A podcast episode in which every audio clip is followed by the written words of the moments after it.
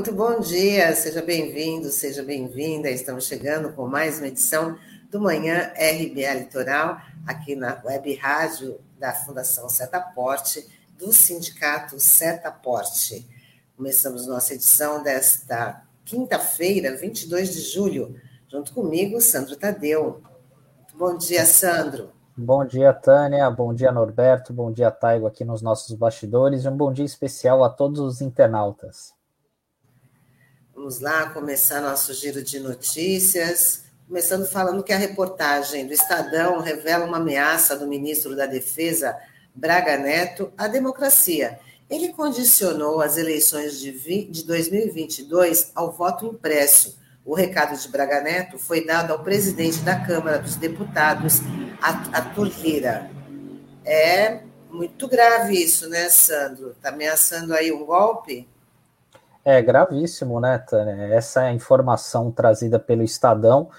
E o que surpreende é porque assim, o Bolsonaro já vinha falando nessa questão do voto impresso, né, do voto auditável, né? Até na, no início deste mês ele comentou que ou a gente faz eleições limpas no Brasil ou a gente não tem eleição.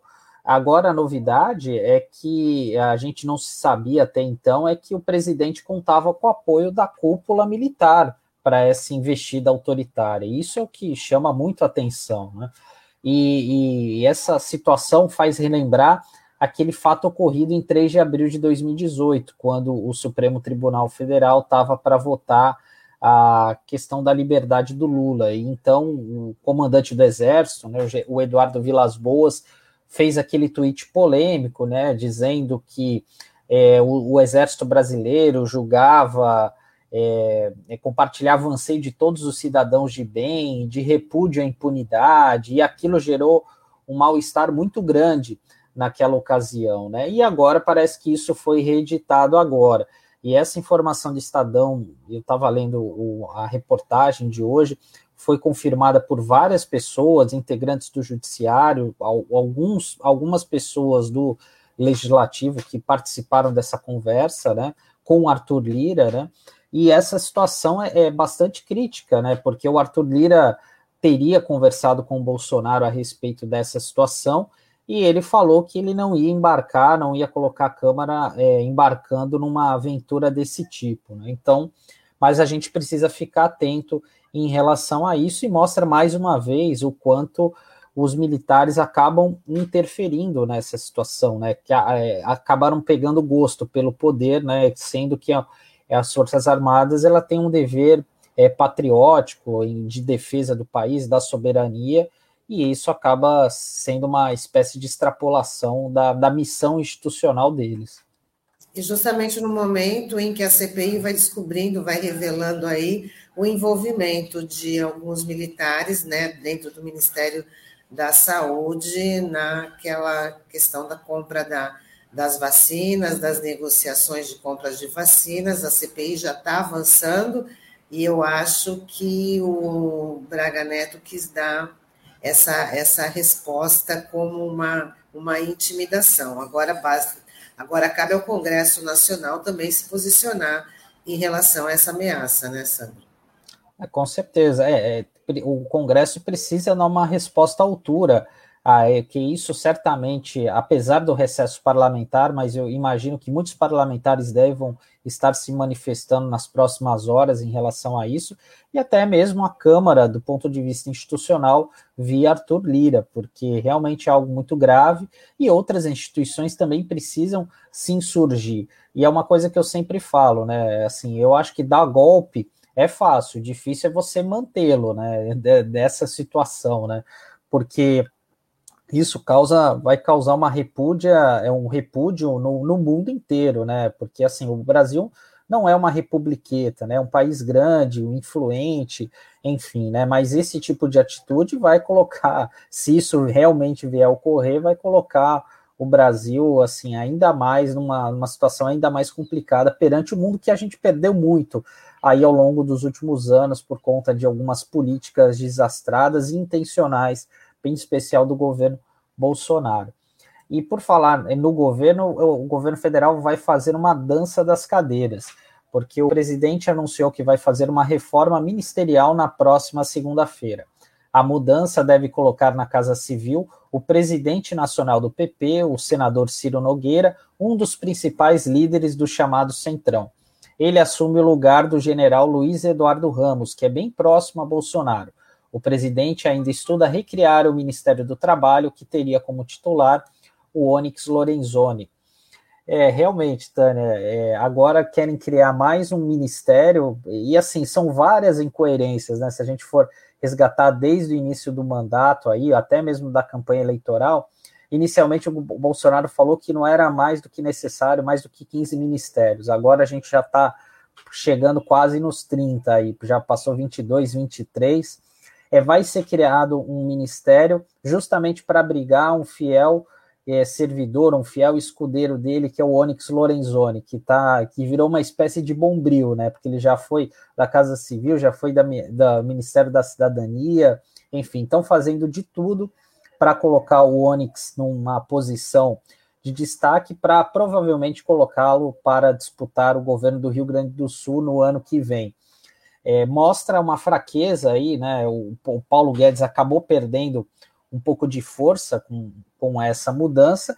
E, e, o mais curioso de tudo isso, né, porque até mesmo alguns militares de destaque do governo, como é o caso é, do general Heleno, que é o responsável pelo GSI, que é o Gabinete de Segurança Institucional, é, na campanha de 2018 cantou aquela musiquinha né, do Bezerra da Silva, né, fez aquela adaptação, né, é, falar se pegar é, é, centrão não vai sobrar nenhum, meu irmão, né, então aquilo pegou muito mal, né? E agora, curiosamente, o principal representante do Centrão, que é o Arthur Lira, é, vai estar tá lado a lado algum é, ao, ao, lado a lado de algumas dessas figuras militares, né, que tanto criticaram o Centrão, né? E acaba caindo de vez a máscara do Bolsonaro, né? Se que é, algumas pessoas, né, acabaram acreditando é, nessa situação, né, que ele era uma figura diferente, mas é sempre bom lembrar que o Bolsonaro é, passou é, 11 anos no PP, no partido do Ciro Nogueira, é, sempre fez parte desse centrão, né, desse núcleo ali do, da Câmara, né, de pouca relevância política, e que, se, que soube se aproveitar disso, né, e agora está aí, né, Tânia, mais uma, uma situação aí que realmente é, é inexplicável aí para desespero de alguns seguidores do presidente. E o curioso, né, para não dizer engraçado, é que o Ciro Nogueira, né, todas as imagens que foram colocadas ontem do Ciro Nogueira era sempre relacionada com, com, com o PT, porque ele já chegou a chamar o Bolsonaro de fascista, né, e falando que o Lula foi o melhor presidente do Brasil. Então, as palavras deles ali, então isso ficou sendo divulgado direto nas, na, nas redes sociais e que ele se, se, é, sempre reafirmando né, que não deixaria de votar no Lula por conta do governo, do bom governo que ele, que ele tinha feito e que ele reconhece isso principalmente para o estado do, do, Piauí, que é o estado do, do Ciro Nogueira. Né? E agora ah. eles não, e, e Otânia, tem um detalhe curioso que acabei esquecendo de mencionar, é que quem vai se dar bem nessa história vai ser a, a mulher que, que o, o, senador mais confia no mundo, que é a mãe dele, né? Porque ele virando ministro, quem assume é a primeira suplente, que por coincidência é a mãe do Ciro Nogueira, né? Que é nunca exerceu nenhum mandato, enfim, né? E, e é algo curioso, né? Enfim, que talvez não, não seria o tema para a gente se aprofundar agora, mas até sobre essa questão dos senadores, né? Enfim, dessa questão dos suplentes e também na CPI, né? Porque o Ciro Nogueira ele é um dos titulares da CPI, mas mal tem aparecido ali. E quem vai ser efetivado como titular ali na, é, na, na, é, no, na CPI da, da pandemia vai ser o, o Heinz, que é aquele senador do Rio Grande do Sul, que sempre faz uma defesa é, do presidente, do Bolsonaro, enfim, daquelas teses é, super questionáveis, né? Então ele que vai ser o representante do PP ali no, na CPI. Tem mais esse detalhe que a gente eu acabei esquecendo de mencionar. Bom, vamos dando continuidade aqui. E o Tribunal de Justiça de São Paulo mantém a condenação do ex-deputado Roberto Jefferson na ação movida pelo ministro do STF, Alexandre de Moraes. Roberto Jefferson acusou o membro da corte de vínculo com o crime organizado. Roberto Jefferson terá ainda que pagar uma indenização de 60 mil reais para Alexandre de Moraes, além de retirar das redes sociais as postagens ofensivas ao ministro. É, mais uma, mais uma derrota aí para o Roberto Jefferson, né, que tem se tornado uma das é, principais vozes aí de defesa do Bolsonaro de forma verborrágica, né, exagerando nos comentários, extrapolando, como no caso é, a respeito do ministro Alexandre de Moraes, né? E eu fico impressionado como ainda dão cartaz para esse parlamentar, né? Enfim, apesar de depois de tudo que ele fez, né, ainda é apontado aí como um, um, bastião da ética, né? Enfim, acaba sendo ouvido, influenciando, né? Mas isso acaba mostrando bem, né? Que, como é a nova política, como está dizendo aqui a Elisa Riesco, né? Então, é, realmente, assim, é impressionante quanto esse, essas figuras acabam influenciando acabam impulsionando e, e, assim um parlamentar, que é um que foi ex-parlamentar, um advogado criminalista, conhecedor das leis faz isso, acaba dando uma espécie de licença para que outras pessoas, né, é, que não têm o devido conhecimento, acabem fazendo esse tipo de crítica, exagerando aí nas redes sociais, enfim, e isso é muito ruim, né? Porque isso passa por uma educação midiática das pessoas, né? Porque certamente se fizesse algum comentário desse tipo para algum familiar, para alguém próximo, certamente essa pessoa ficaria ofendida. Mas algumas pessoas acabam se aproveitando aí da internet, né? Essa falsa ilusão que a gente pode se esconder de tudo para exagerar nesses comentários a partir de absurdos como esse é, citados aí pelo Roberto Jefferson. É, e falando em absurdos, Tânia, é, segundo o jornal Metrópolis, o YouTube removeu 15 vídeos do canal de Jair Bolsonaro, sendo que 14 são lives. Os vídeos foram publicados entre o ano passado e este ano, e por trazerem conteúdo falso e violarem a política de informações da plataforma, foram derrubados se houver mais uma violação à política de informações médicas sobre a Covid-19, Bolsonaro pode ficar uma semana sem poder usar o canal. É um momento gente... que, o, que, o, que o presidente aproveita naquelas lives semanais, né? Então, é onde ele aproveita para disseminar suas fake news, fazer a, a propaganda da cloroquina, para atacar os seus seus adversários e falar um, um elenco de, de mentiras, de notícias falsas. Então, a plataforma agora com essa política de ter sobre a Covid-19, que você tem que realmente colocar as informações corretas, já fez um pente fino aí nas, nos vídeos do, do, do Bolsonaro e viu que estava recheado de fake news, né? Sim, é, é, e isso assim é, acaba sendo uma humilhação, né, para um presidente da República, algo vexatório passar por esse tipo de situação.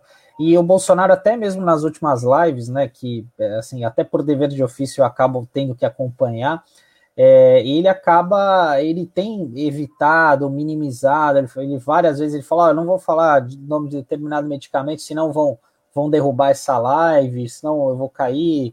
Então ele, ele mesmo tem essa preocupação porque ele certamente sabe que extrapolou assim como as pessoas que o assessoram, né? E, e enfim, e, é, realmente a gente precisa ter esse cuidado, ele precisa ter esse cuidado, né, com esse, com esse tipo de informação, porque mais uma vez, né, qualquer fala dele acaba influenciando, acaba pautando o noticiário e de uma certa forma isso acaba caindo na, na boca do povo, enfim, de, aí muitas vezes de uma forma errada, enviesada, e apesar do esforço da imprensa em explicar, mostrar, ouvir especialistas, infelizmente a, a, as pessoas acabam ainda é, caindo né, nessas, nessas conversas, enfim, né, isso é, é muito complicado, porque muitas vezes as pessoas não conseguem ter acesso à informação adequada, é, não tem tempo para pesquisar e recebe muito dessas informações do WhatsApp, ah, porque um amigo disse e tal, e vai repassando, e aí vira essa roda viva que é difícil muitas vezes da gente conseguir é, barrar. É, o, o, tal do tratamento precoce, né? A, a cloroquina, ela foi bastante divulgada nessas lives, e aí a gente acompanhou também aí todos os resultados de gente que estava até desprezando a vacina porque estava apostando aí na cloroquina, como apostou o governo, né? Bom, e a Prefeitura de Santos dá sinal verde para todas as escolas públicas e privadas iniciarem as aulas 100% presenciais a partir de 2 de agosto. Segundo a administração, Cada unidade terá seu espaço físico avaliado para ver se há condições de trabalhar com a capacidade máxima. É preciso manter um metro de distância entre mesas e cadeiras, segundo o protocolo do governo estadual. A Secretaria de Educação informou que dos 4.500 funcionários municipais que atuam nas unidades, metade recebeu as duas doses da vacina. A outra metade ainda aguarda pela segunda dose. O ideal mesmo seria recomeçar as aulas presenciais com todo mundo já vacinado integralmente, né, Sandro?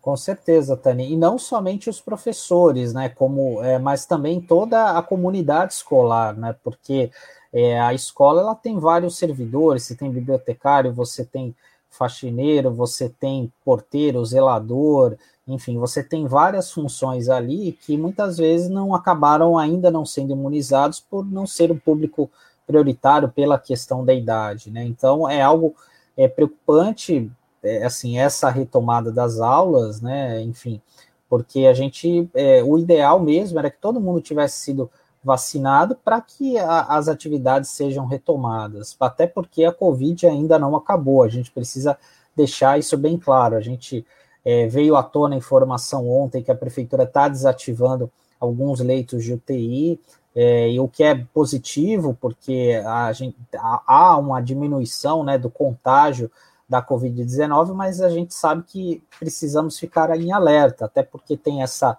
nova variante, a Delta, oriunda da Índia, que a gente ainda não sabe muito bem quais serão os, os efeitos, e talvez até outras variantes aí. E a gente sabe o quanto que o, o, a Covid avança de uma forma avassaladora em questão de dias, né?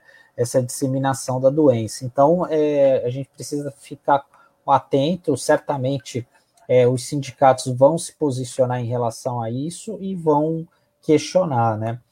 É, e falando também da Covid, Tânia, é, ontem é, é, é a CBF né, quer o retorno do público, de público aos estádios nas partidas de quartas de final da Copa do Brasil. Os jogos devem acontecer no fim de agosto.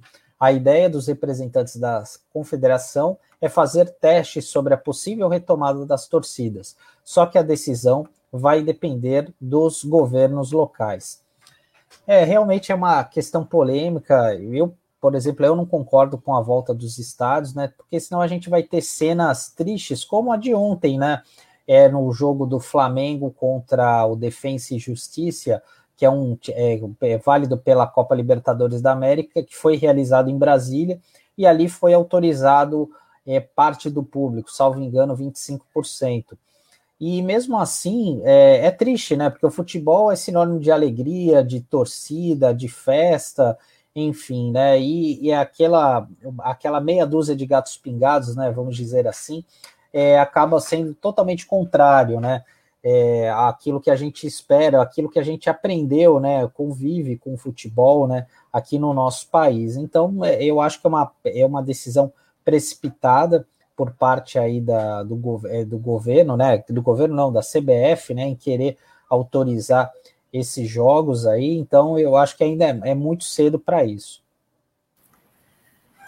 Bom, então a gente prossegue aqui com o nosso Manhã RB, RBA Litoral, né? E hoje nossas entrevistadas são a Dida Dias, do coletivo Maria Vai com as Outras, e a Aurélia Rios, do Conselho Municipal de Saúde. A pauta é o Dia da Mulher Negra Latino-Americana e Caribenha, que é comemorado, aliás, Dia Internacional, né? que é comemorado no dia 25 de julho. Vamos falar sobre esse tema com elas. Pode rodar a vinheta.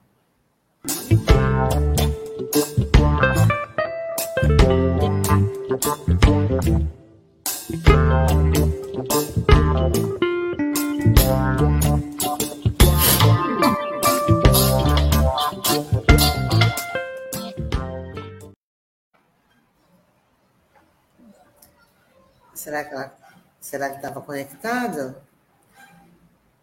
Aurélia, ai que susto! Quem tá... Pode abrir seu microfone, Aurélia, muito bom dia, seja bem-vindo aqui com a gente no Manhã RBA Litoral, né? Vamos já começar a falar sobre dia 25 de julho, né, que é o Dia Internacional da Mulher Negra Latino-Americana Caribenha, a importância dessa, dessa, dessa data, né? já que a mulher negra ainda hoje é a principal vítima de feminicídio, das violências domésticas, obstétrica e da mortalidade materna, além de estar na base da pirâmide socioeconômica do país. Então, é uma data importante de se, né, de se não é um comemorar, mas para poder se manifestar e fazer várias cobranças, né, Aurélia? Bom dia a todas, todos e todes. Bom dia, querida Tânia, querido Sandro Tadeu. Muito bom vê-la aqui, vê-lo.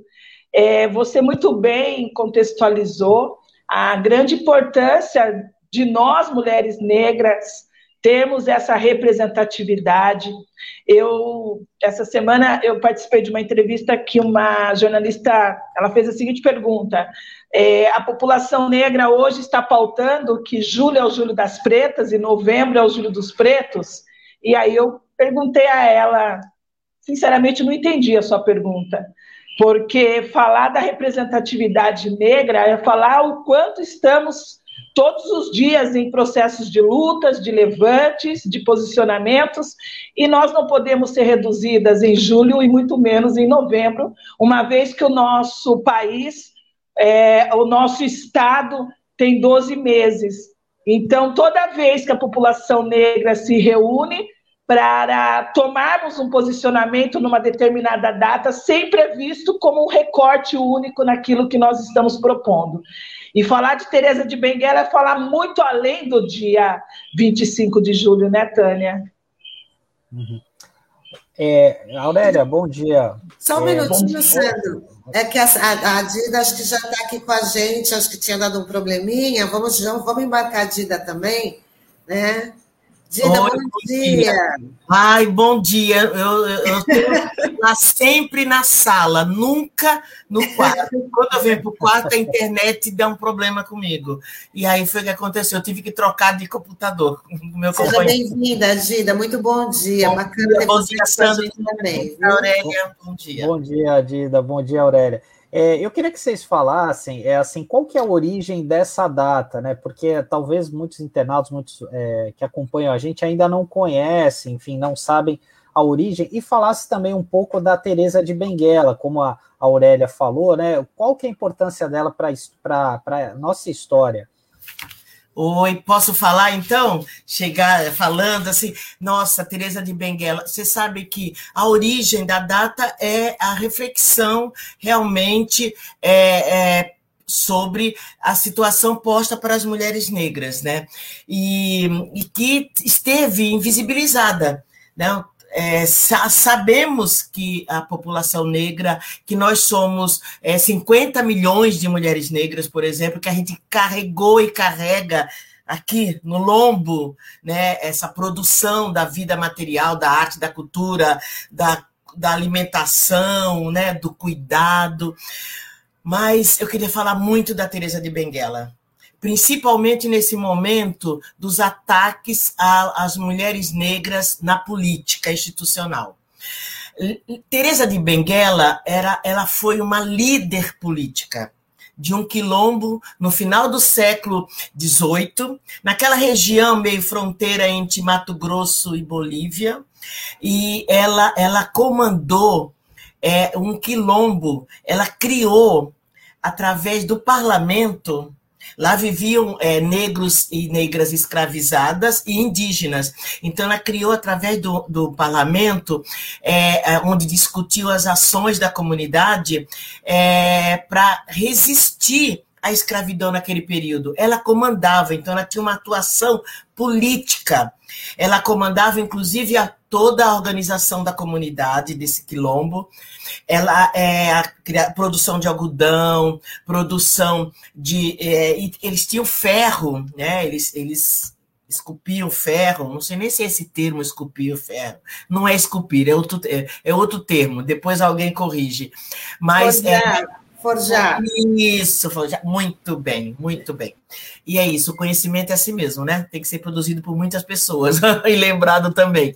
Mas a Teresa de Benguela, para a gente, ela, ela diz que a gente, além de fazer tudo que a gente é, faz é, de produção, de cuidado, é, é dirigir, gestar, ser gestora, participar da política institucional, porque é disso agora que eu acho importante, por conta desses ataques a todas essas parlamentares dos vários partidos, principalmente os partidos de esquerda, né, do PSOL, do PT, que elas têm sofrido ataque, e, e é um ataque para dizer assim: o teu lugar não é este, o teu lugar é como é, é na cozinha, é na limpeza, não é na universidade, e muito menos no parlamento, e muito menos na, no executivo, e muito menos, menos no, no judiciário.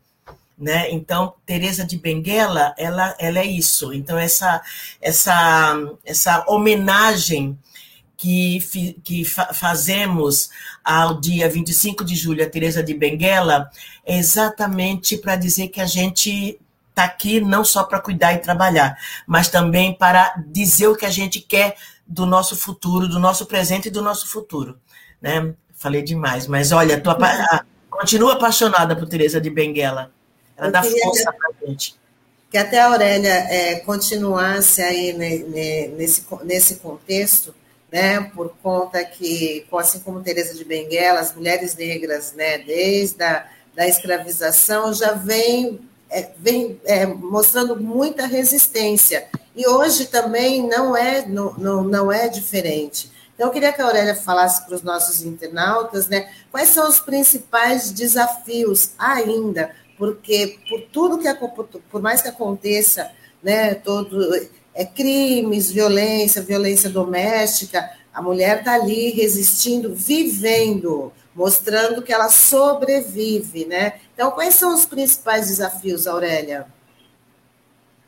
É, Tânia, como o lema do mulherismo negro, uma sobe e puxa a outra, acima de qualquer contexto. É, temos diversos desafios pela frente, um deles, como muito bem disse a Dida, uma produção de conhecimento, o quanto é importante a nossa população negra se apropriar do, da, da nossa história e que não é essa história contada como a maioria de nós aprendemos no decorrer do nosso processo educacional.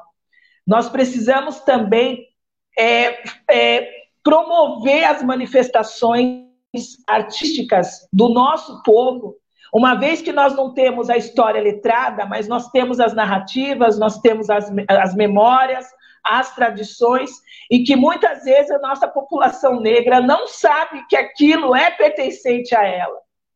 Um outro contexto é cada vez mais ocuparmos espaços de poder, de acessos e de privilégios.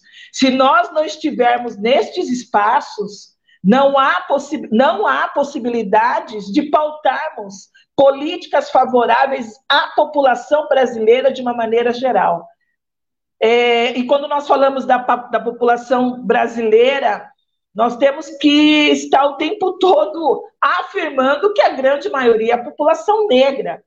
E vou mais longe, está na hora de nós, aqui do Brasil, começarmos a, a pensar nesse recorte racial, nesse recorte raça barra cor, da nossa etnia, porque cada vez mais estamos percebendo o quanto os, o próprio movimento está é, é, buscando outras vertentes por conta desta, de, desta maneira que, que nós, da população negra, temos que nos afirmar enquanto raça barra cor. O que, que eu quero dizer com isso? A população tem que ser população branca e negra. Há um certo tempo, por conta do, dos meus estudos, eu estou retomando a universidade, e aí, diante das pesquisas, minha, minha, tem duas propostas né, de linha teórica, mas uma delas a decolonialidade, e eu começo a perceber o quanto é importante essa afirmação de população negra, preta e branca, para que também a população não negra, que se considera branca, comece a pensar na sua própria história, na sua própria origem. É, e falar também de desafios, eu gostaria de saudar aqui e fomentar uma possível conquista da advogada e jurista Soraya Mendes, que essa semana ela está fazendo uma, um contraponto, né, a candidatura do, do André Mendonça para o cargo de, do Supremo Tribunal Federal, uma mulher negra.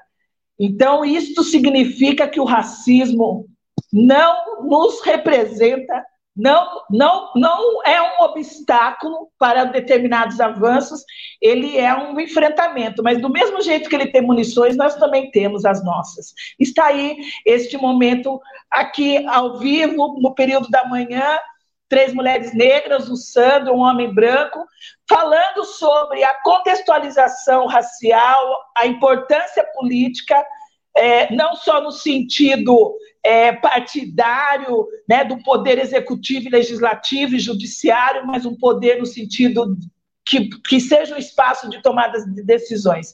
É nesse sentido que nós temos. E detalhe: todas, todos e todes. Também precisamos falar da importância de reconhecermos a, os diferentes corpos. Nós temos aí um desgoverno que está tentando o tempo todo normatizar, é, segregar ocultar, matar, mas isso é algo também que no decorrer da nossa história brasileira nunca aconteceu e não é agora que vai seguir acontecendo.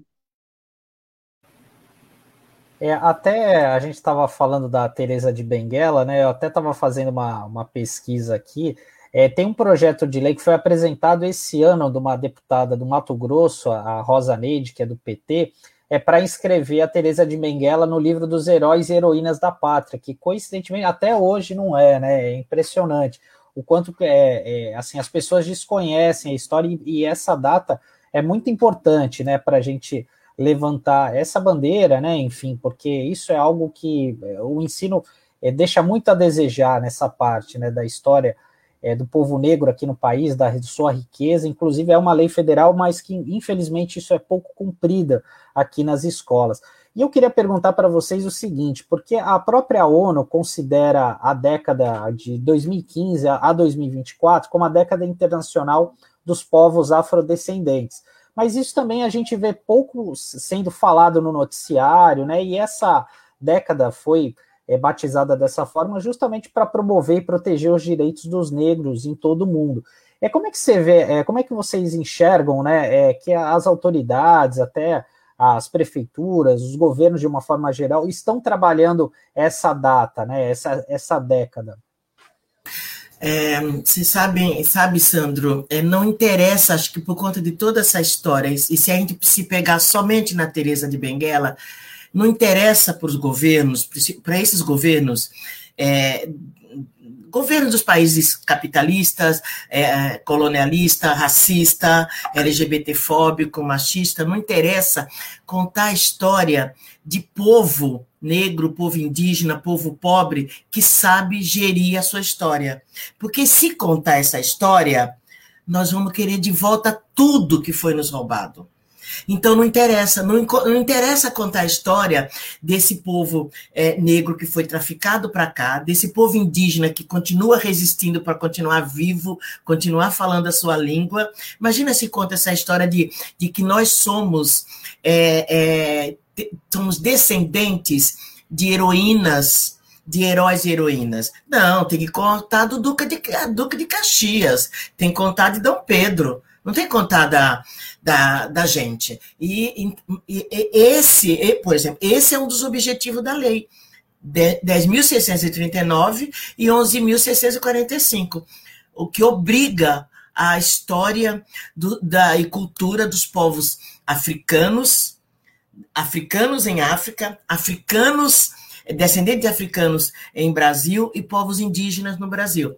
Para a gente saber essas histórias e brigar para que mude, por exemplo, os nomes de rua, dos monumentos. É isso, nós precisamos saber dessa história, da história de muitas mulheres. Agora, com as redes sociais, a gente, e não somente redes sociais, mas principalmente por essa população acessar a universidade e conseguir fazer pesquisa e trazer essa história que foi escondida da gente, não está nos livros oficiais. Esses livros só começaram a ser publicados quando essa população, tantas mulheres no geral, contra as mulheres, as mulheres no geral não, mas principalmente as mulheres trabalhadoras e as mulheres negras, indígenas, conseguem acessar a universidade, produzir é, pesquisa, não conhecimento, né? Conhecimento já produz, mas é, pesquisas acadêmicas, estudos acadêmicos, e aí começar a falar sobre isso. Então, somos nós falando sobre isso. Quando eu vou é, fazer minha pesquisa de campo em Moçambique, para dizer, olha, as mulheres, mulher em Moçambique é assim, não o que a mulher do embaixador no, no, há 50 anos atrás foi para lá e fez esses estudos, é, embaixador branco. Não, eu, mulher negra, vou lá. A Aurélia que vai fazer pesquisa sobre as, as questões da saúde mental da população negra. Então, somos nós falando de nós. É, não que os outros não possam falar, mas é muito importante a gente trazer, nós trazemos isso, porque afinal de contas a gente está vendo que somente quando a gente está trazendo é que aparece. Né? Somos nós que estamos trazendo. Então, é, é, essa, toda essa legislação no Brasil, inclusive esse da ONU, acaba nos servindo, né? Legal, é uma, uma luz. Então, a gente pode se inspirar. Vai que acontece de um governo de um país, ou dos parlamentares terem peso, terem é, força política para conseguir, de fato, atuar para isso. Mas, do contrário, não, não acontece, a não ser que a gente continue se movimentando. E é isso que a gente faz, porque a gente que tem pressionado para isso, né? Quando as mulheres negras, em 2015, vão em 50 mil para Brasília, dizer o seguinte: chega, a gente não quer mais ficar no quartinho de empregada, não quer mais ficar na cozinha. A gente quer dizer que nos movimentos sociais históricos desse país, a gente esteve lá. A gente é responsável, desde a década de 80, para criar o SUS são mulheres da periferia, na sua maioria mulher negra, que ficou brigando eh, junto né, e foi construindo. E tem o SUS, que está nos salvando ainda, né? nesse momento de pandemia, com essa destruição do Estado brasileiro por esse governo da morte. Então, é, é, foi isso que a gente fez. Nós, 2015, mulheres do Brasil inteiro vão lá dizer: olha, a gente é sofrimento, mas a gente é muita luta, a gente é muita resistência. E mais, a gente quer estar nesses espaços que a Aurélia falou, no espaço no judiciário, a gente quer estar no, no parlamento, no executivo, né, e, e todos os espaços, afinal de contas, nós estamos todos os espaços na base, então nós queremos estar todos os espaços lá em cima também. É, é, e, é, é, então, assim, essas, é, a ONU legal, mas a gente não, não eles não, o governo não implementa, porque a maioria dos governos ainda são governos geridos por homens brancos da elite cis. Então, ainda, e não é que necessariamente uma mulher negra vai salvar, não é isso. Mas é, ela precisa ser uma mulher negra é, identificada e, e, e, e com as nossas pautas, porque também tem mulher negra, né? E tem exemplo de homens negros, por exemplo, que estão lá dando respaldo para esse governo da morte. Mas, é, nós, é, mas não a maioria. Não a maioria dos negros, nem a maioria das mulheres, né? Então, acho que é importante a nossa presença para que, de fato, essas legislações elas sejam implementadas. Aurélia. É, a Dida, como sempre, é assertiva em falas, em posições, e o quanto é significativo né, falarmos com propriedade naquilo que atuamos. Mas, seguindo aí a pergunta, é, é a garantia de uma maior participação da nossa população negra, porque não é só um processo de reparação histórica, né? Mas é uma maneira de promovermos a democracia, a democracia e a plura, pluralidade de vozes nos espaços de tomadas de decisões. Por exemplo, é, eu, tô, eu estou muito é, enaltecida com alguns posicionamentos do nosso povo nos últimos momentos e que nós precisamos aí estar referenciando. Por exemplo, Paulo Henrique Sampaio Filho, jogador Paulinho, né, assumindo o ah, candomblé. Foi muito emocionante, foi muito legal. Muito, não, e assumindo ser um, um, o ser do nosso do nosso axé, do candomblé, e, e, a quebra né, do homem negro periférico, que tem sorte, que é bom jogador, e, e, e o cristão conservador, e ele pautando aí essa questão do preconceito, da discriminação, da exclusão social do nosso povo. Um salve a ele, porque isto sim nos representa. E aquilo que a Dida falou, Sandro, está além de uma luta pautada na ONU. Porque pensar nos monumentos é ter, também pensar nas nossas representatividades de orixás.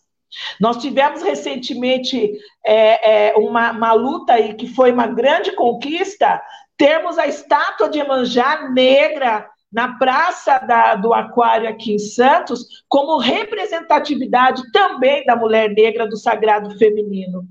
E, e eu lembro, eu acompanhei de perto esse processo, e eu gostaria aqui de parabenizar todas as pessoas, principalmente os, o Babalorixá, Marcelo de Lugundedé e outros babalorixás e alorixás, da, representantes das matrizes africanas que foram é, assertivos, é, unidos em prol dessa conquista, desta, desta luta e desta conquista. Mas, na época, é, estava num desacordo se a estátua deveria ou não ser instalada, e eu lembro, é, em um dos encontros, eu coloquei: bom, se a questão é esta, vamos falar do Santo Antônio do Imbaré, vamos falar do Cruzeiro, que também está na praça. Eu não estou criticando nenhuma religião, mas se uma pode, por que, que a outra não pode? E, e aí eu acredito que isto foi uma grande uma grande conquista nossa de representatividade. E os monumentos é, como, conforme a, a Dida muito bem é, colocou. E, por outro lado, também eu acho, acredito ser importante a gente levar uma consideração a esse contexto de luta internacional, nacional, porque promover a maior participação da população negra é também é, construir um projeto aonde as desigualdades sociais, ou melhor, as desigualdades sociopolíticas, educacionais, sejam de uma certa forma é, quebras de paradigmas, as problematizações e ao mesmo tempo uma reinvenção daquilo que todas as pessoas deveriam e têm que ter acesso. Então, a Dida, vocês, eu acredito que todas devem passar por isso, que quando nós estamos em determinadas discussões, em determinados debates, as pessoas têm o hábito de dizer: vocês estão querendo dividir o país? Mas por que tanta, tanta raiva? Por que vocês têm esse hábito de estar tá destilando é, a, a, a, o, o lado ruim da população não negra? E eu sempre coloco: em algum momento eu disse, eu destilei, eu destilei veneno, pelo contrário, nós estamos é, nos posicionando para que o seu direito seja o mesmo que o meu. E que por muitos anos não foram. Quando nós falamos de espaços de poder e de acessos, de tomada de decisões, nós estamos falando também do poder do saber. Enquanto nós não estivermos nas cadeiras das universidades, assim como a Dida colocou, de estarmos não nos pesquisando, mas desvelando a nossa história por um outro viés, não esse epistêmico eurocêntrico, isto também significa o quanto estamos cada vez mais dando visibilidade à nossa própria história. E, e, e, falar da Teresa, Teresa de Benguela é falar dessa potencialização de ideias e representatividade política. Na nossa história isso aconteceu. Eu estive há mais de 20 anos numa cadeira na área da educação, eu nunca estudei Teresa de Benguela. Então, é, é, é Teresa de Benguela e muitos outros intelectuais, ou melhor, muitos outros representantes da nossa história, intelectuais, que hoje estão aí sendo estudados e revelados, desvelados não, revelados. É, e a outra questão também é falar dessa categoria de desigualdade social é falar também do recorte racial. Então, existe, é, isso é fato, população branca, população negra, nos espaços é, de evidências é simples, um olhar, um olhar é comum. Você olha nesses espaços e vê quem é a sua grande maioria. E aonde o nosso povo se encontra. Tem muita gente aqui participando, né? Bem legal vocês duas juntas aqui, ó. A Thais Helena das Marias fala: a branquitude não está acostumada a se situar que na história quem eram os algozes? Eram eles. Por isso acham que somos nós que destilamos ódio. É o que você acabou de explicar, né, Aurélia? O Ari Rios, bom dia, beijo e abraço fraterno, Aurélia Rios. Tem mais. A Elisa Riesco, não será este governo que se debruçará sobre essas pautas, com certeza. Por isso, 24 de julho está aí, né? para mais uma mobilização para mudar o governo. Roger Luiz, hoje data de homenagem a Florestan Fernandes, 101 anos. Elisa ela fala, vivemos o contraditório no Brasil. O Sérgio Camargo não nos representa, não representa Zumbi dos Palmares, que é um absurdo, né? Aquele ser lá representando a Fundação Palmares. E a Thais Helena fala: quero mandar um beijo para a Gira das Marias e Aurélia Rios. Vocês me inspiram, todo o poder ao povo negro, todo. E a Ariadne é, Rios fala: bom dia, é com alegria acompanhar tanta potência nas falas. Falo de Fortaleza, Ceará. Cheiro, minha irmã Aurélia, imenso orgulho de te ouvir. Aí, sua irmã também aí acompanhando acompanhando essa discussão super importante. E a Nani Boni, nossa Nani, mulheres inspiradoras, também concordo, né? Bem, bem bacana ter vocês aqui. Eu queria só que vocês abordassem, acho que a, que a Aurélia pode começar, depois a Dida pode completar, a questão da saúde da mulher negra. No começo eu falei da questão da violência obstétrica aqui, né, que é um, um caso assim muito grave e que não entra e no noticiário muita gente desconhece, né, o, o, tipo um pesadelo que as mulheres negras passam nesse momento tão delicado por serem consideradas mais fortes, que aguentam todo, né, toda a questão ali do sofrimento do parto, e então ela tem até um tratamento diferenciado. Eu queria que você colocasse essa questão, Aurélia, depois a Dida pode complementar. É, inclusive, daqui a pouco eu estou indo lá para a sede do conselho, que eu tenho uma reunião na Comissão de Políticas de Saúde, diante de uma série de questões que temos aí que resolvermos a curto prazo. É muito boa a sua pergunta, porque uma das questões que serão, será pautada hoje é sobre a política nacional da saúde integral da população negra, é, fazer parte também da, do, enfim, do orçamento público da saúde e quais as, as políticas que nós vamos estar desenvolvendo a partir é, desta inserção. De fato, né? Existe sim uma verba para isto, mas aonde ela está sendo destinada e como está sendo desenvolvida. Uh, mas falar da saúde da população negra, concordo plenamente contigo, Tânia. É falar, é, é fazer o recorte gênero porque quando nós adentramos nos equipamentos públicos de saúde, sabemos que a maioria da população usuária do Sistema Único de Saúde é a população feminina negra. E diante de uma série de é, mazelas que, que, nossa, que nossas mulheres enfrentam, a sua saúde ela passa a ser debilitada não por uma falta de cuidado, mas por uma falta de assistência específica para este quadro. Por exemplo, falar da violência obstétrica é falar do corpo da mulher negra visto com uma boa anca, forte, assegurada e boa, e boa provedora, né? Que é isso que as pessoas colocam.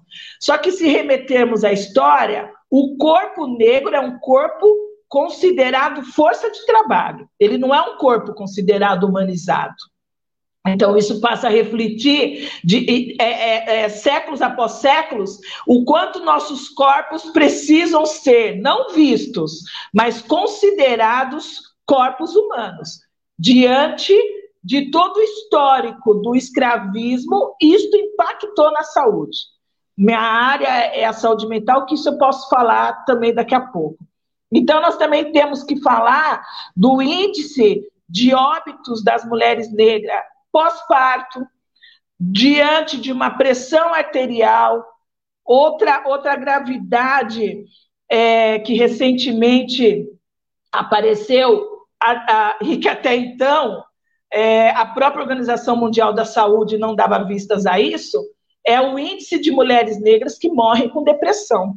Nós sabemos que a depressão, quando ela não é cuidada, ela leva à morte por conta de uma série de debilidades que você vai cometendo no seu próprio corpo. Deixa de comer, deixa de se cuidar no seu campo higiênico, é, deixa de exercitar o campo cognitivo, e isso vai aos poucos deteriorando o seu organismo humano, impactando nas suas emoções, e isso leva ao óbito. Também precisamos falar do número de mulheres negras que morrem todos os dias por conta do Covid-19. As, eu não, eu não, eu, enfim, eu, tô, eu vou falar algo que já me falaram isso. Você tem que tomar um certo cuidado quando você diz que o ficar em casa não são para todas, porque parece que você fica publicizando que as pessoas têm que sair. Eu sempre coloco isso. Não.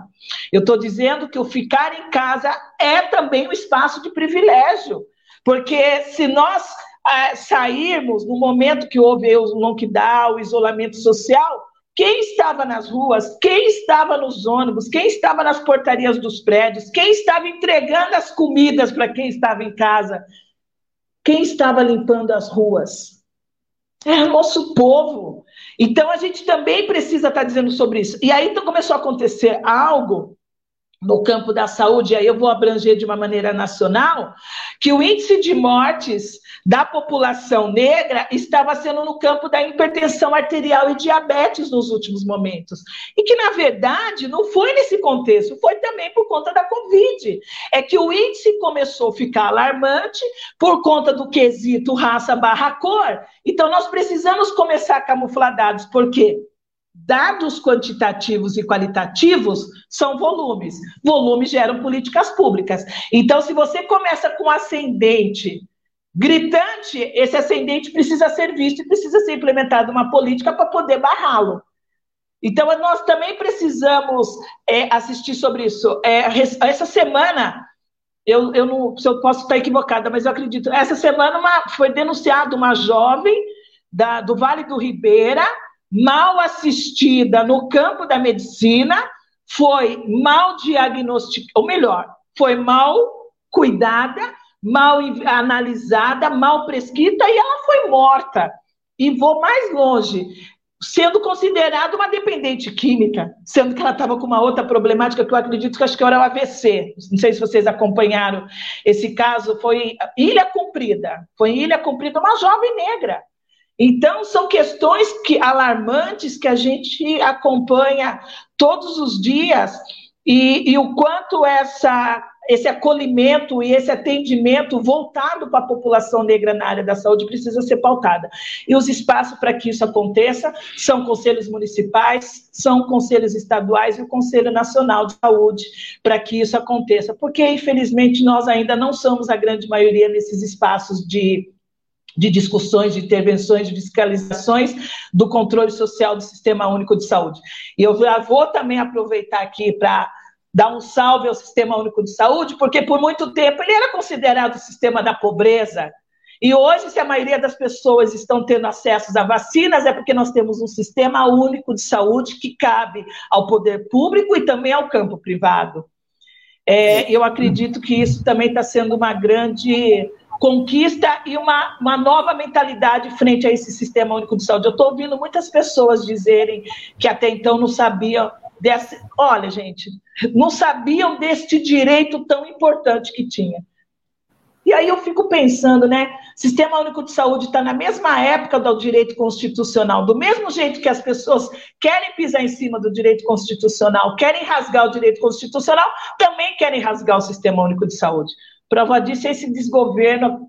Enfim, né, semana passada ele precisou dizer que estava doente por conta da, da, dos inúmeros é, é, é, para não falar outro nome, mas das inúmeras denúncias da CPI, então precisou dar uma recuada e voltar a população que ainda acredita nele para outras questões de vitimização e de negação, e ao mesmo tempo de que preciso me cuidar porque eu estou adoecido por conta do que aconteceu comigo lá atrás, né?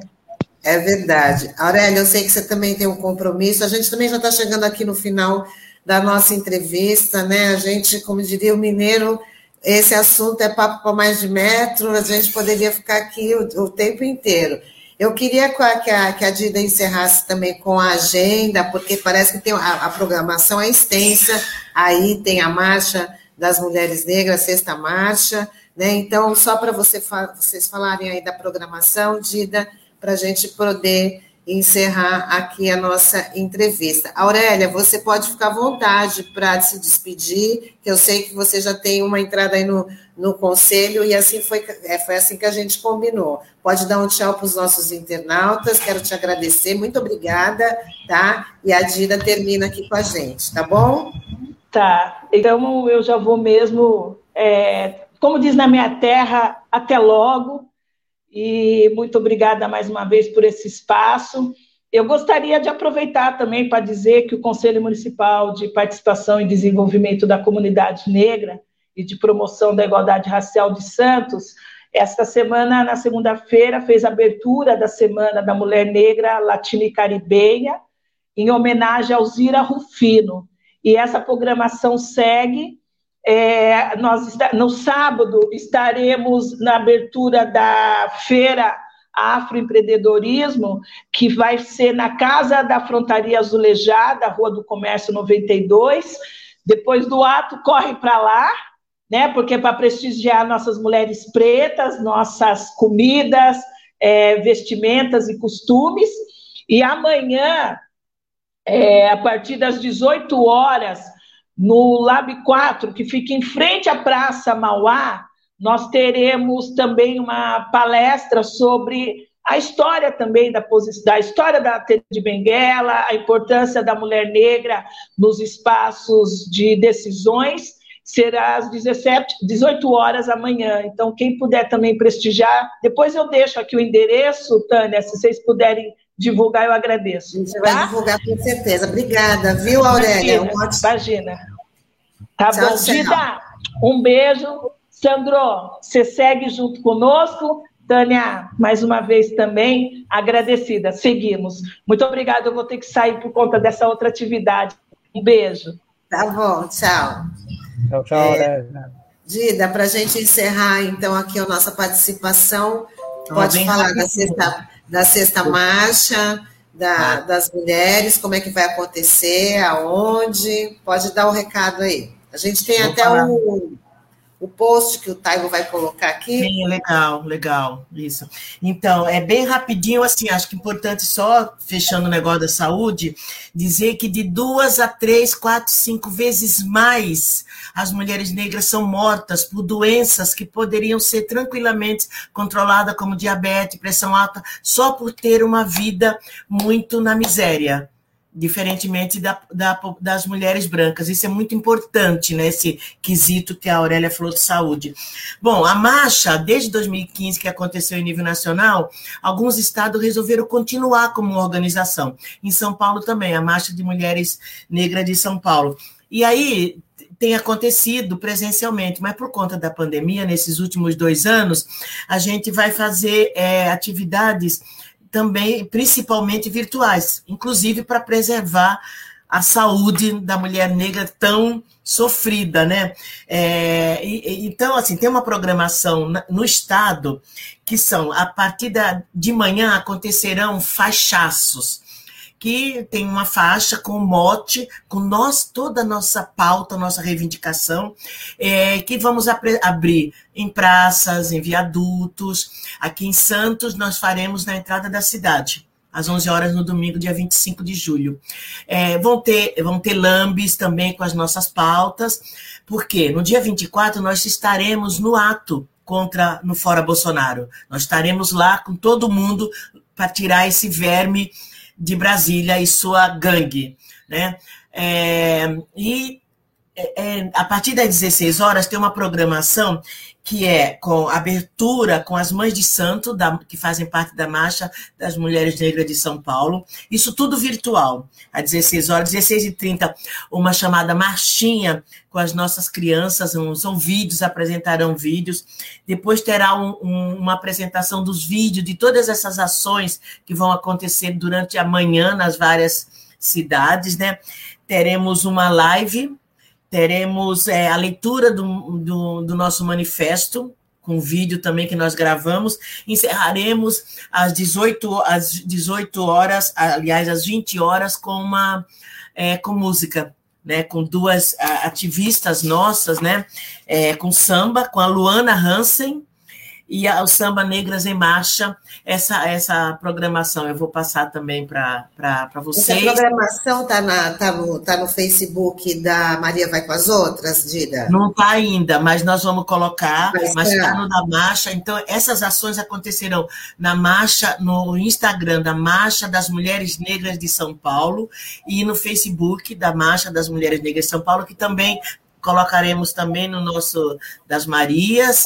E é isso, gente. Mais um dia de reflexão, de mostrar a nossa resistência, de mostrar que nós temos projeto de presente e de futuro, né? O projeto do bem viver, né? Pensando aqui até que a gente vive aqui na América Latina, que tem os povos indígenas, são, são conceitos tanto dos povos indígenas quanto dos povos africanos que cabe muito bem para a gente que vive aqui nessas terras tão sofrida e roubada por essa elite branca é, europeia no século 16, 17, 18 19, na né?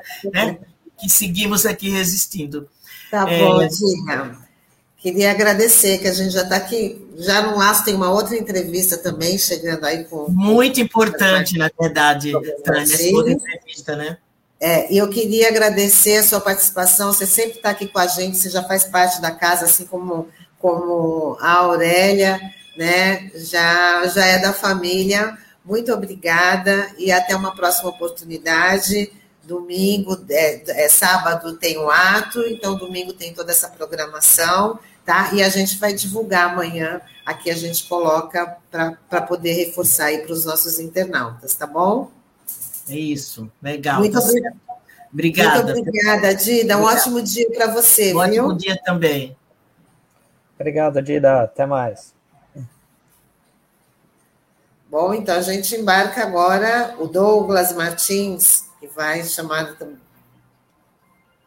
Bom dia, Douglas, tudo bem?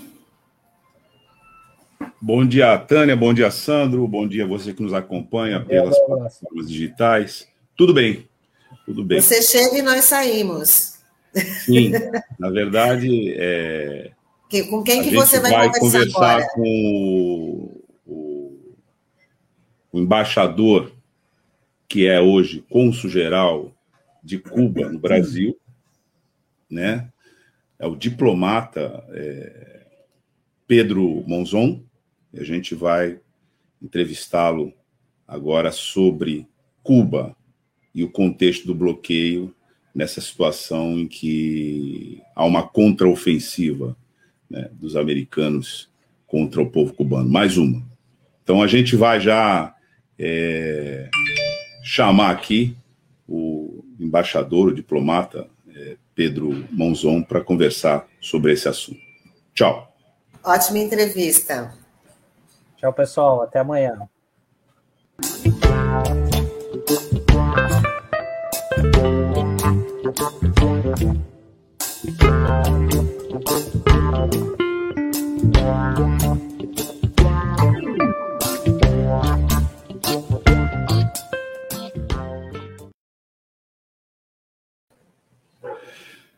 Bom dia, Pedro Monzon, embaixador. Tudo bem com você? Seu, seu áudio está cortado.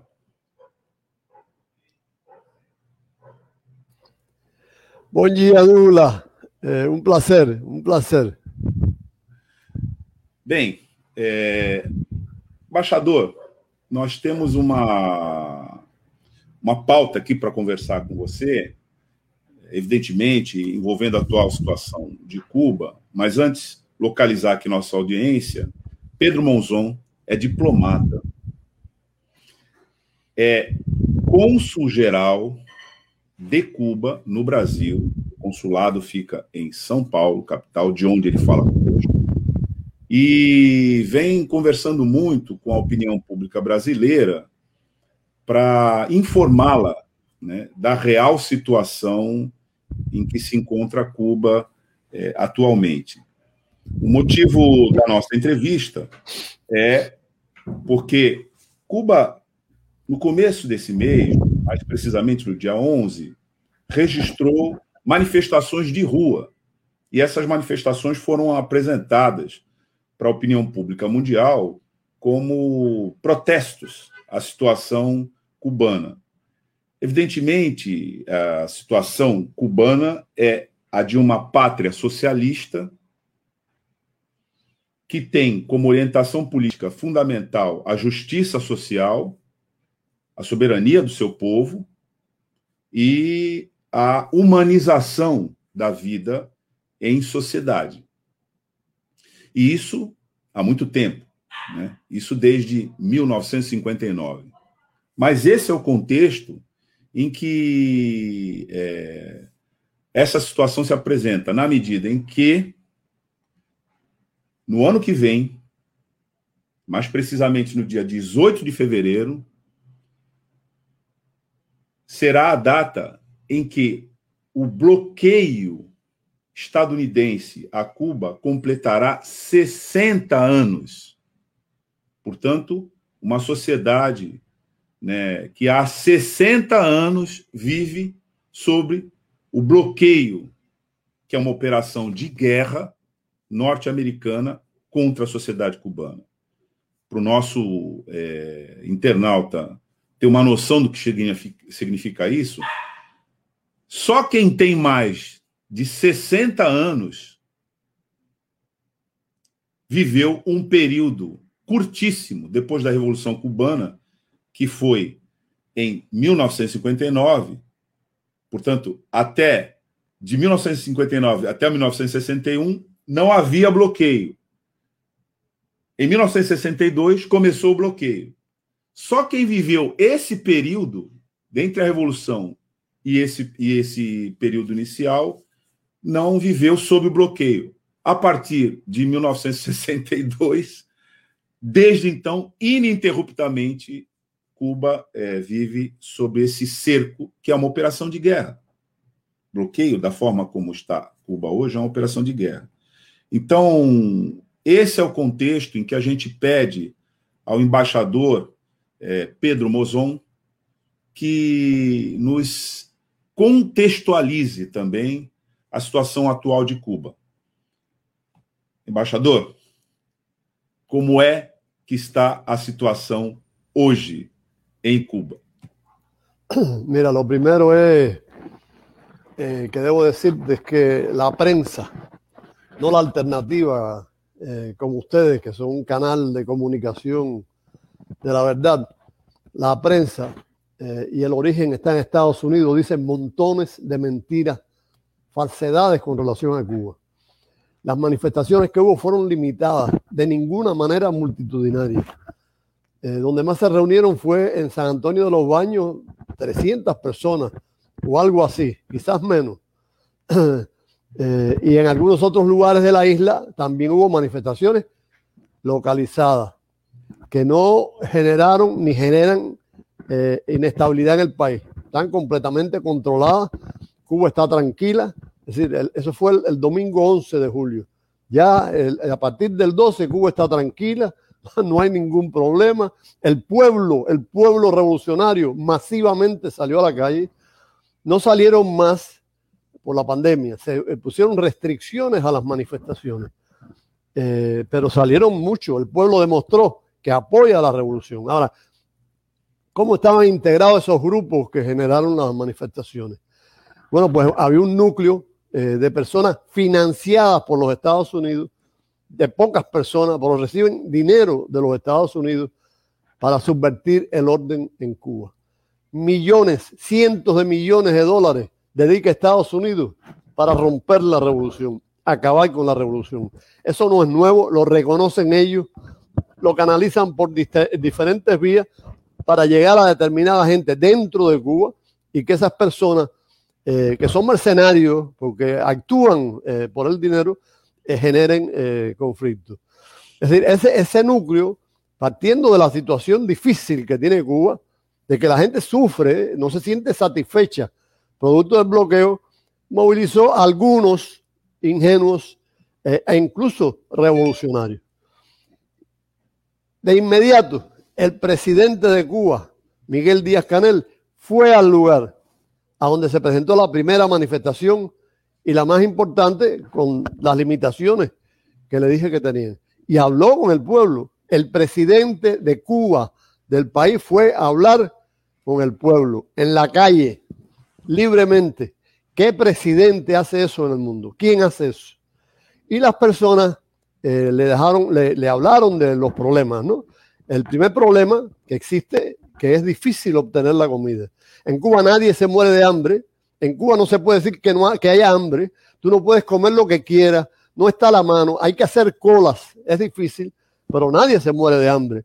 Los niños, a pesar del bloqueo brutal, no están desnutridos, reconocidos por la UNICEF, uno de los pocos países en desarrollo donde no hay desnutrición eh, infantil.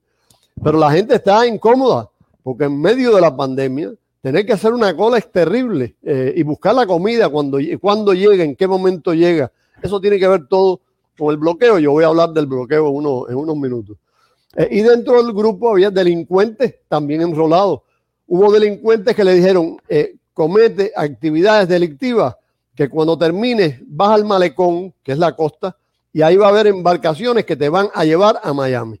Y entonces movilizaron a delincuentes que rompieron tiendas, que asaltaron un hospital, la sala infantil de un hospital, que le tiraron piedras a la policía, a, las patrullas eh, policiales, etcétera, etcétera. Eh, Estados Unidos tiene la virtud, la magia de convertir a delincuentes en políticos y en líderes de la oposición. La mayoría de los, de los pocos que generan estos conflictos en Cuba, la mayoría o son delincuentes o semidelincuentes, con un bajo nivel cultural eh, y con un bajo nivel de educación. Algunos se puede decir que son fronterizos. Esa es la realidad por las declaraciones que hacen, el lenguaje que utilizan, eh, etc. Eh, pero bueno, movilizaron ese grupito, movilizó a otros revolucionarios que se confundieron y que después, por supuesto, reconocieron que ese no era el camino, etcétera, y que los habían manipulado y que los habían manipulado. Cuba está en este momento tranquila. Y decir, a partir del día siguiente, tranquila, la situación es estable.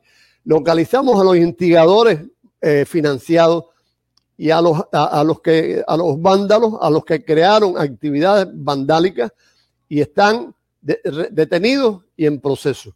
Eso lo hace cualquier país del mundo. En Cuba tú eh, apresas a un, a, un, delincuente, un cuasi delincuente, que tiene causas legales justas y es un acontecimiento internacional. En Estados Unidos les pegan la calle, los meten presos. Ahora con el asalto brutal al Congreso han metido preso un montón de gente. Eh, por supuesto que estaban jugando papeles de instigación, pero en Cuba eso es eh, acabar con los derechos humanos, eso es represión, etcétera, etcétera. se han tomado además medidas eh, todas las posibles dentro del terrible bloqueo para aliviar la situación de la población. Eh, había apagones que se habían, apagones, fue una de las protestas de la, de la población, apagones, se va la luz en Cuba, que es un país tropical húmedo, un apagón es terrible. Eh, y había apagones producto de los problemas que tenemos con la adquisición de petróleo debido al bloqueo y con la adquisición de piezas para las termoeléctricas debido al bloqueo.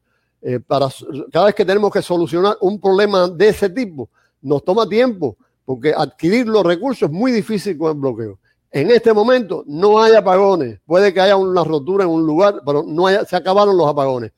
Y se están tomando otras medidas para aliviar en lo posible, hasta donde sea posible, eh, el, malestar eh, de las personas, que, es razonable. Yo, yo eso lo he sufrido durante el llamado periodo especial, fue terrible pero todos acompañamos a la revolución. Ahora, la causa es el bloqueo. El bloqueo, tú lo dijiste, es un arma de guerra. Cuba ha sido agredida eh, militarmente y con, con figuras terroristas durante años. Ustedes conocen la invasión de Bahía de los Porcos, etcétera, etcétera. bombas en hoteles, derribaron un avión, una bomba en un avión civil y mataron a todo el mundo. Es decir, las agresiones militares y violentas han sido continuas. El bloqueo es otra herramienta dura para hacerle daño al, al pueblo y por último el fenómeno mediático, ¿no? la deformación de la, de la realidad. Por todo eso es parte de una guerra. Cuba es un país sitiado. Eso no se puede olvidar. Cuba es un país sitiado. La guerra fría nunca estuvo en Cuba. Cuba siempre fue guerra caliente y sigue la guerra caliente. Siguen tratando de destruir a Cuba. El bloqueo no es un instrumento bilateral solamente. No afecta solo las relaciones entre Estados, Cuba y Estados Unidos, sino las relaciones de Cuba con el mundo entero. Porque los Estados Unidos tienen intereses en muchísimas empresas y, y tienen prohibido, porque son sancionadas, tener relaciones con Cuba adquirir productos para Cuba es un problema, porque generalmente no nos lo venden, hay que pagar comisiones mayores, tenemos que eh, eh, perder mucho tiempo esperando a que lleguen los productos, eh, producto del bloqueo, como resultado del bloqueo. Las restricciones comerciales incluyen los medicamentos, en Cuba muchos medicamentos, a veces para cáncer infantil, ahora también ingredientes para las vacunas que estamos produciendo, etcétera, etcétera, están bloqueadas bloqueado por los Estados Unidos. es, una política criminal. Eh, piezas de equipo, lo que pasó con las termoeléctricas y otros equipos eh, que, necesitan piezas y para adquirirlo es muy difícil. No en Estados Unidos, en cualquier lugar del mundo, porque el bloqueo eh, se impone a empresas en otros países, por lo tanto viola la soberanía de muchos países.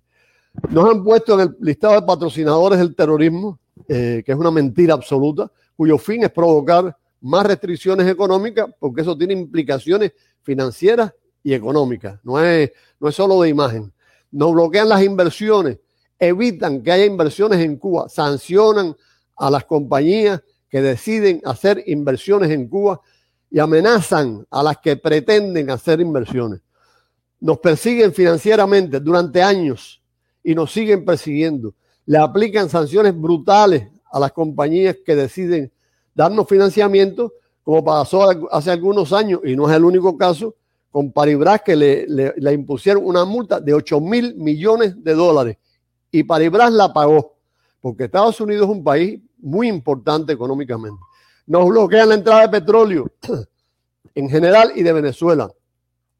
Prohibieron las remesas que mandaban los ciudadanos cubano-americanos eh, de Estados Unidos, sus familiares en Cuba, con el fin de hacerle daño al pueblo y de hacerle daño al país, porque ese es el dinero que podían usar en la adquisición de recursos en, el país.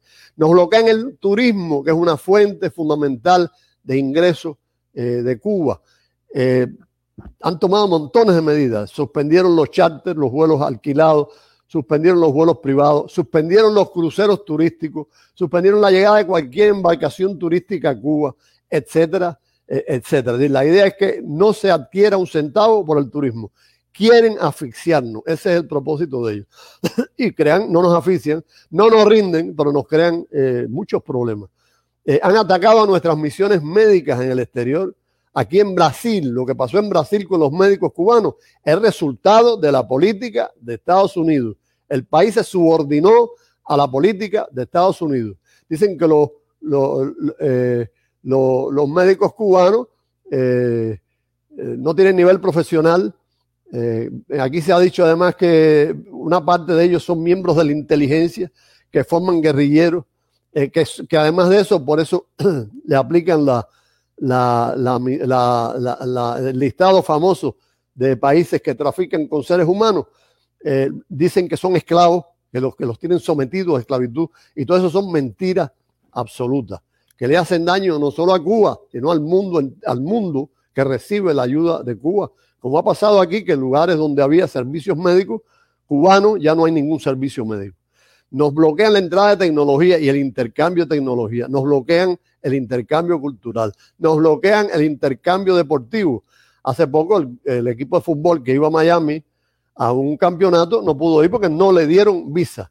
Ahora, toda esta brutal eh, eh, actividad criminal, política criminal de Estados Unidos contra Cuba, se suma ahora a la pandemia. La pandemia ha sido utilizada por Estados Unidos como un arma, como un recurso más para tratar de eliminar definitivamente a la revolución cubana. Trump, ustedes saben las características de ese presidente brutal, reforzó el bloqueo eh, eh, especialmente contra Cuba y ha aplicado, además de las tradicionales medidas del bloqueo, más de 240, como ellos llaman, sanciones a Cuba en todos los terrenos. La idea era matarnos de hambre definitivamente. Biden no ha quitado, la administración de Biden, ni una sola de las medidas de Trump, a pesar de que en la campaña dijo que sí, eh, que iba a seguir la política de Obama, que iba a aliviar las relaciones con Cuba. Sin embargo, no ha quitado después de medio año de gobierno, no ha quitado una sola de las medidas. Eh, y, por supuesto, eh, todo este ambiente que se ha creado y que, en el que se insiste alrededor de Cuba con los medios de comunicación persiguen presionar la política de Biden para que Biden no se atreva a hacer cambios con relación eh, a Cuba. Todo esto genera carencias, dificultades que afectan al pueblo, como les dije antes, la alimentación, electricidad, transportación, construcción de vivienda, eh, etcétera, eh, etcétera. Eh, naturalmente el pueblo está insatisfecho, todos estamos insatisfechos, a nadie le gusta vivir sometido a esas tensiones y ese es terreno fértil para que esos grupúsculos traten de generar conflictos y a partir de ahí, que es lo que ellos pretenden, que haya explosiones sociales. Eso no pasa en Cuba, eso pasó en otros países, en Cuba no pasa, de ninguna manera. Pero la, idea es generar un conflictillo, convertir, llevarlo a, las redes para que haya una imagen muy negativa de Cuba, a partir de eso tratar de movilizar a ingenuos a veces e incluso revolucionarios. Por eso en algunos casos, yo te digo, limitadamente en estas manifestaciones se incluyeron gente ingenua eh, y revolucionarios también ingenuos. Yo te diría que no hay un solo país en el mundo que sea capaz de soportar 60 años de un bloqueo permanente que tú dices que empezó, sí, en el 62. Desde antes ya nos estaban, estaban tratando de destruirnos. En el 62 ya se configura el, el, tema y la, el, conjunto de leyes que forman el, bloqueo, que después más adelante con la ley Hamilton eh, se nominaliza y se convierte en un fenómeno eh, mucho más complejo. Eh, si a un país de América Latina cualquiera le aplican no 60 años, 10 años, 3 años, 2 años, de presiones de esta índole derrotan al gobierno. Si a un país desarrollado le aplican estas medidas, derrotan al gobierno. A otro país desarrollado aliado, derrotan al gobierno. Esa es la realidad. Ahora en Cuba fracasaron. Y, fracasaron porque el pueblo cree en la revolución y apoya la revolución, lo que demostraron con manifestaciones masivas eh, inmediatamente después de esa de, esos eh, conflictillos que, que generaron. Eh, en Cuba hay una gran participación popular. Cuba es una democracia participativa, no es una democracia ficticia, es una democracia donde las personas participan. El último gran acto democrático de Cuba en 2019, de los más masivos, fue el referendo para aprobar la constitución, con más del 86% de apoyo del pueblo. ¿En qué país se, se somete la constitución al referendo? El proyecto y después la votación de la constitución más del 86%, a pesar de que Estados Unidos abrió una campaña para que las personas votaran contra la constitución. Eh, ahora, como una presión más en este momento, eh, como parte de ese conjunto, de ese, de ese cóctel eh, asesino de los Estados Unidos, se están haciendo declaraciones oficiales amenazantes por voceros del gobierno de Estados Unidos y del propio presidente, que lo que pretenden es respaldar el caos eh, tratar de que el desorden crezca en Cuba eh, y que nosotros cojamos miedo, que tengamos miedo y entonces no tomemos medidas con los vándalos, con los asesinos, con los mercenarios. Si tomamos medidas, se procesan judicialmente respetando las leyes cubanas y hasta probable que estas cosas se hagan, eh, aparezcan públicamente. Biden ha llegado a decir hace unos días que el Estado cubano es un Estado fallido. Decir eso a Estados Unidos, que el Estado cubano un Estado eh, fallido. Eh, si quieres te paro ahí y después te hablo eh, de, la, campaña mediática. Sí. Eu quero pedir aqui para o Taigo, que opera aqui né, as nossas, a nossa direção aqui de vídeo, para que ele compartilhe essa foto aqui, que é uma foto em que o presidente é, cubano, Miguel Dias Caniel, participa no próprio, é, numa reação é, imediata, é, indo diretamente às manifestações, é, pessoalmente, né? circula nas manifestações para conversar com a população de Cuba. Evidentemente, essa é uma imagem que dá conta é, da possibilidade que existe em Cuba desse diálogo, que não é a mesma, evidentemente, em outros países, onde acontece coisas desse tipo.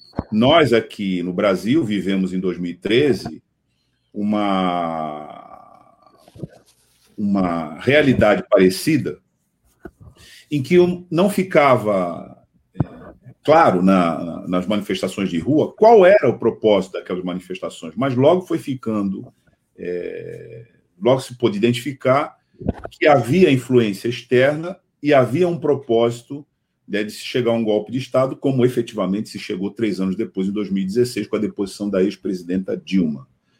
É, embaixador, você falou ainda há pouco que o bloqueio, é, esse bloqueio que vai fazer 60 anos, é, uma vez aplicado a qualquer outro país, é, provavelmente teria êxito, porque é uma tática que configura uma atuação externa para desestabilizar o governo e derrubá-lo. A gente viu que essa tática foi usada né, também contra a Venezuela recentemente. E não foi adiante por conta da decisiva posição e aí do povo venezuelano em armas para resistir a eventuais golpes junto com as suas Forças Armadas.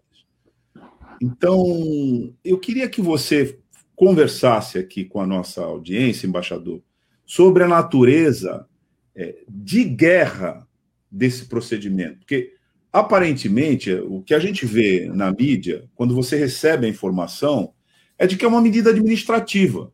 Parece uma medida administrativa. Essa é a percepção que a grande mídia passa. Bom, estamos adotando uma medida administrativa contra Cuba como se fosse uma sanção. E o bloqueio, você já adiantou um pouco isso, não é exatamente isso. Ele é uma medida de guerra. Ele coloca um país em guerra contra o outro.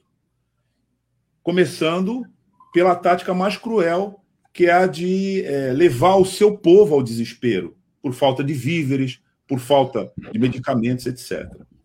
Então, nesse ponto específico, embaixador, eu queria que você falasse um pouco disso, né? essa situação e de como, ao longo desse período, o povo cubano vem resistindo. Registrando aqui o fato que há um reconhecimento é, nos foros diplomáticos internacionais, e é, em todos eles, cito aqui por todos eles a, organizações, a Organização das Nações Unidas, que já se manifestou contrária a esse bloqueio, majoritariamente apenas com o voto pela manutenção dos Estados Unidos e de Israel. Mas, apesar disso, o bloqueio segue. Eu queria que você explicasse para a nossa audiência por quê. Por que, que ele segue, apesar da é, reprovação num foro internacional de alto prestígio, como a Organização das Nações Unidas e essa natureza de guerra dessa operação. Simplemente, aún hoy, y ojalá algún día termine, los Estados Unidos son impunes. Eh, y no hay tal democracia internacional. Ellos no respetan las decisiones de Naciones Unidas. 29 años de votaciones una, casi unánimes eh, contra el bloqueo. Y mantienen el bloqueo. Muchos parlamentos, países, personalidades, premios Nobel, grupos de solidaridad han pedido el final del bloqueo y mantienen el bloqueo. No les importa. Es que invadieron a Irak a espaldas de, Naciones Unidas. Y, y en otras ocasiones hacen invasiones encabezando coaliciones eh, a partir de mentiras eh, absolutas. Así que no hay tal democracia, hay una impunidad enorme y se maneja mucho la falsedad. Por eso mantienen el bloqueo y lo van a mantener hasta un día. Ojalá un día lo quiten, ¿no? Nosotros estamos preparados para, eh, para resistir. Ellos no respetan ni van a respetar una decisión de la, Asamblea General de Naciones Unidas donde no hay democracia. El Consejo de Seguridad, ustedes saben que, que no hay democracia, hay una demanda eh, de hace muchos años. El bloqueo le hace un daño terrible a Cuba. Si no es por el bloqueo, Cuba sería un país, no te voy a decir que desarrollado, pero casi desarrollado. El nivel de, educación eh, cultural y científico de nuestra población es altísimo. Eh, es altísimo. El recurso más importante que tiene Cuba es el ser humano. Por eso tenemos una biotecnología de punta, de alto calibre, tenemos una educación de alto calibre, una salud pública de alto calibre, a pesar del, eh, del bloqueo. Pero nos hace un daño enorme en la salud pública, muy especialmente. Te dije hace un rato, hay medicamentos que no se, te dicen que no. Niños muriéndose de cáncer con problemas, medicamentos que se producen en Estados Unidos, o compañías que tienen capital de Estados Unidos, algún capital de Estados Unidos, te dicen que no pueden venderla. Ahora, cuando la pandemia nos bloquearon, eh, bloquearon la entrada de aviones y de barcos con, ayuda.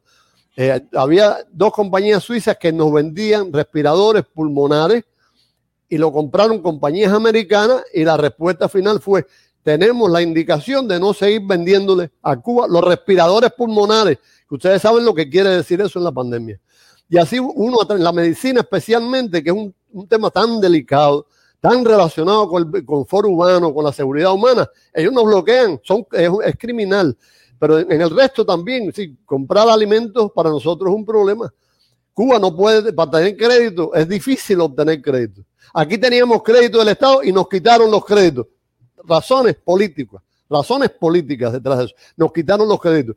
Y así en muchos lugares nos quitan los créditos. O, o la Embajada de Estados Unidos se entera de que hay un embarque hacia Cuba y llama al, armador o al responsable del embarque, y lo, del embarque y lo amenaza. Y eso provoca que, no, que eh, ese embarque no se produzca. Y Cuba tiene que empezar a hacer nuevas gestiones para buscar a alguien que sea capaz de enviar los productos a Cuba. Y casi siempre pagando más dinero, porque son lugares más lejanos eh, de Cuba. Y además eso a veces te cobran la comisión por el riesgo. Te cobran un dinero adicional por el riesgo. Es decir, nosotros perdemos dinero eh, más de 144 mil millones de dólares ha perdido Cuba producto del bloqueo.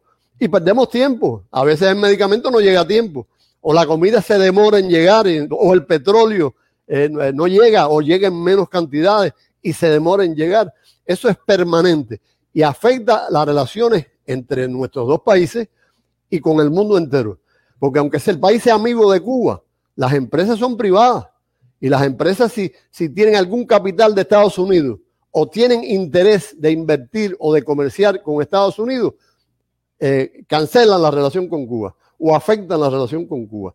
Esa es la realidad eh, de países como Malasia, muy amigos, ah, incluso de China, que son amigos nuestros, grandes amigos nuestros.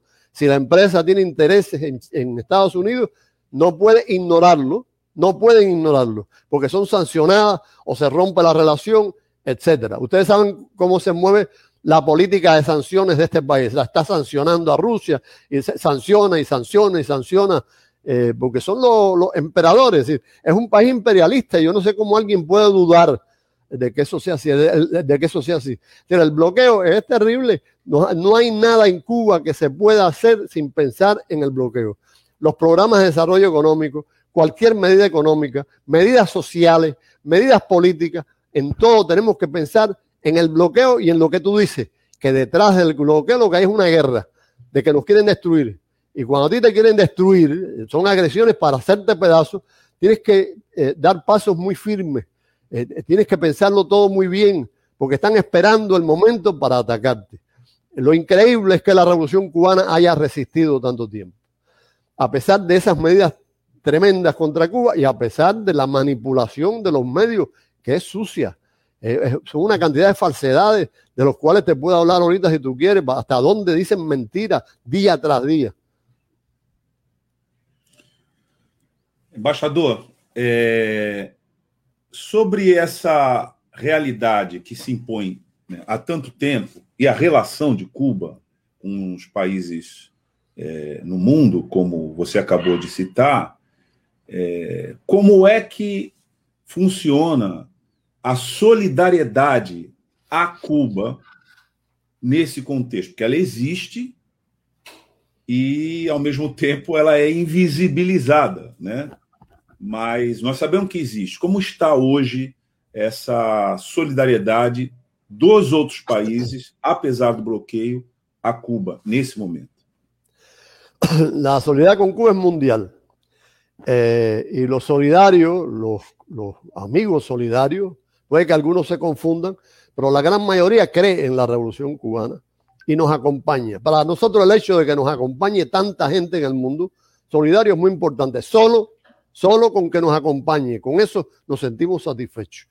Pero no solo eso, cada vez que pueden ayudar materialmente lo hacen, con dificultades por los fletes, cómo hacer llegar las cosas a Cuba, pero lo hacen. Aquí, por ejemplo, se han recogido fondos para enviar un contenedor lleno de, con, un millón de jeringuillas para poder aplicar la vacuna que se hizo en Cuba, dos vacunas hasta ahora, va a haber más vacunas, dos vacunas hechas en Cuba. No tenemos jeringuillas, no nos venden.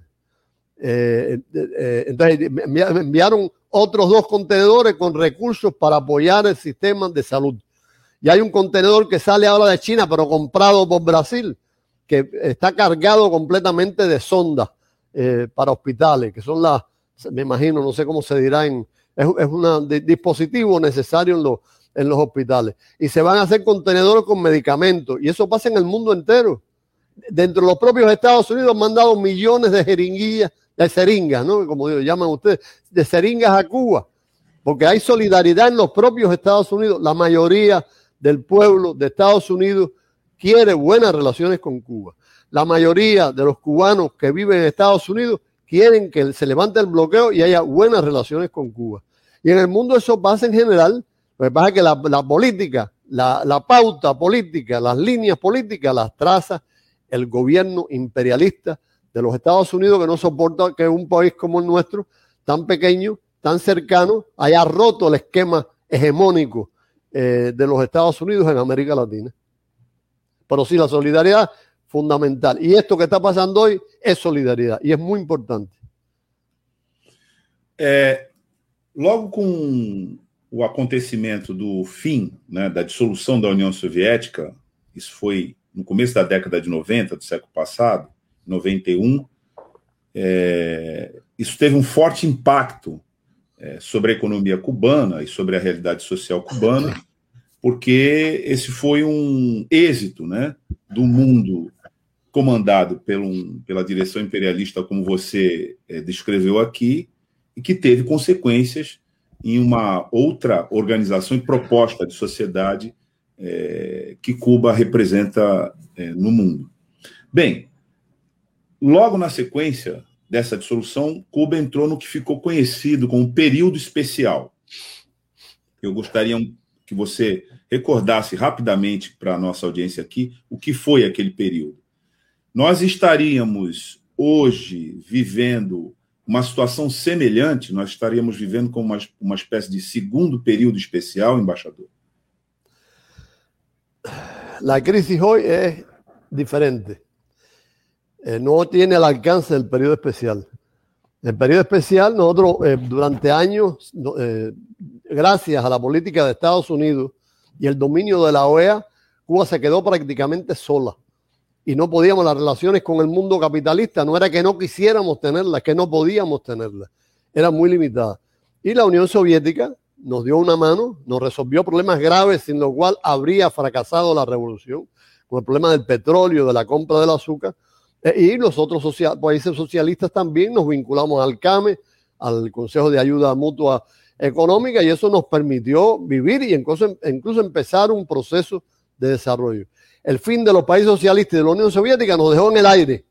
La economía eh, eh, descendió un 34%. En este momento ha descendido alrededor de un 11%.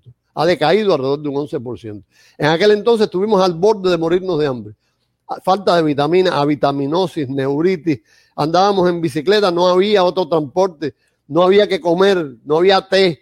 eh, no había, el café era escasísimo, el azúcar, que nosotros producimos, producimos azúcar, difícil de adquirir, fue terrible. Eh, fue sin embargo, el pueblo apoyó a la revolución. Eso es, eh, en aquella crisis tan fuerte apoyó a la revolución. Y lo mismo está pasando ahora. en este momento nosotros tenemos mucha más madurez, el país está mucho más consolidado, tenemos relaciones con muchos países eh, China es un país muy fuerte y tiene muchos vínculos con nosotros. No compensa esa relación los daños del bloqueo, pero nos ayuda. Con Rusia tenemos muy buenas relaciones. Existe Venezuela, con el cual tenemos magníficas relaciones, que es un país con recursos petroleros sobre todo, aunque bloqueado. Yo no dije ahorita, cuando dije que eh, no había país que eh, aguantara 60 años con ese bloqueo, no mencioné a Venezuela que tú mencionaste bien, es decir, Venezuela ha resistido también el brutal embate de los Estados Unidos. Y yo estoy seguro de que Venezuela aguantaría otros 50 años, 40 eh, años eh, con bloqueo, porque el pueblo apoya el proceso. La revolución cubana no es una revolución de gobierno, no es la revolución de un partido político, es una revolución creada y encabezada por el pueblo. Por eso es que no pueden acabar eh, con la revolución. Pero la realidad es que hoy la situación eh, no, tenemos más alternativas para sobrevivir que durante el periodo especial, que fueron años, eh, todavía, todavía hay, hay eh, afectaciones del periodo especial en Cuba. Fue muy duro, muy difícil, porque los Estados Unidos aprovecharon el periodo especial para castigarnos más, para tratar de, de ponerle fin definitivo a la revolución. Es lo que están haciendo ahora. Aprovechan la pandemia para castigarnos más y tratar de poner fin a la revolución. Es una política criminal y oportunista en ese sentido. Importante essa observação. É, é uma revolução do povo. E para resistir a um bloqueio dessa natureza, só sendo uma revolução do povo. Se for uma revolução de governo, como você bem descreveu, o povo não sustenta, não resiste contra uma operação de guerra como essa que você está descrevendo aqui na nossa entrevista. Agora, embaixador, falando um pouco sobre a crise da pandemia, que teve uma componente importante nos movimentos de rua do dia 11 né, de junho, é, julho, lá em Cuba, você descreveu que há um desenvolvimento de vacina própria, fabricada em Cuba, e que as notícias que a gente tem é que, um pouco diferente daqui, lá é, o procedimento é em três doses, né? São três doses de vacina para imunização total. E você descreveu aqui também que Cuba já teria condições de exportar essas vacinas para o mundo, mas por razões é, desse bloqueio é, de guerra é, não, não consegue fazê-lo. E você também citou que, apesar de ter essas vacinas, os respiradores, que a gente conhece muito bem essa crise aqui no Brasil, que é o país que já perdeu mais de 500 mil vidas né, nesse processo, a gente sabe que esses respiradores são fundamentais no tratamento da Covid-19. Você descreveu aqui que houve proibição de remessa de, de, de respiradores para Cuba. Mas isso traz à cena um, um, um, ponto importante que eu queria que você comentasse aqui conosco, que é a solidariedade, mesmo nesse contexto, de Cuba com os outros povos, que não cessou, mesmo nesse contexto.